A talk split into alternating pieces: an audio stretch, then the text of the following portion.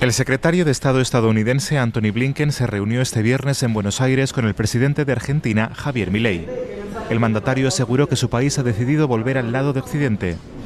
Blinken resaltó el papel de Argentina como integrante importante de la coalición global en apoyo de Ucrania y anticipó la posible celebración de una cumbre con países de América Latina para seguir recabando apoyos en la región. El secretario de Estado también manifestó su disposición para apoyar a Argentina en su recuperación económica. En lo que se refiere al tema de la dolarización, es algo que depende de Argentina. Por supuesto, estamos deseando escuchar cualquier plan y discutirlo, pero es una decisión que le corresponde a Argentina. En cuanto al Fondo Monetario Internacional, apoyamos el acuerdo con Argentina. El FMI ha sido y puede ser una herramienta muy importante para estabilizar la economía de Argentina.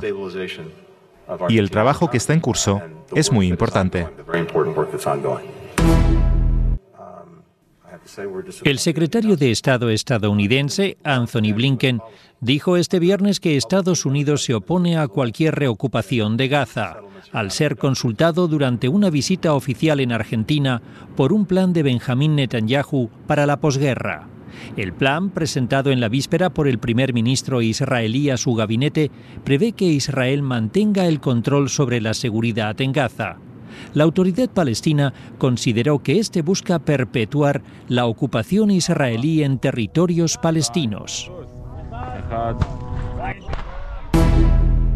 En Austria, la justicia condenó al ex canciller Sebastian Kurz a ocho meses de libertad condicional por un delito de falso testimonio. Un tribunal de Viena dictaminó que el exdirigente mintió ante el Parlamento durante una comisión anticorrupción que examinaba el denominado Ibiza Gate, un caso que provocó en 2019 la caída de la primera coalición de gobierno encabezada por el propio Kurz.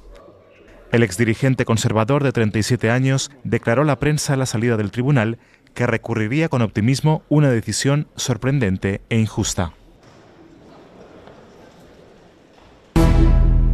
En México, el presidente Andrés Manuel López Obrador se justificó por haber divulgado en una rueda de prensa el número telefónico de la corresponsal del New York Times. La periodista publicó un artículo sobre los presuntos nexos del mandatario con el narcotráfico. Tras las fuertes críticas recibidas, AMLO aseguró que la reportera le calumnió sin pruebas y que debe prevalecer la transparencia. O por una agencia de un gobierno extranjero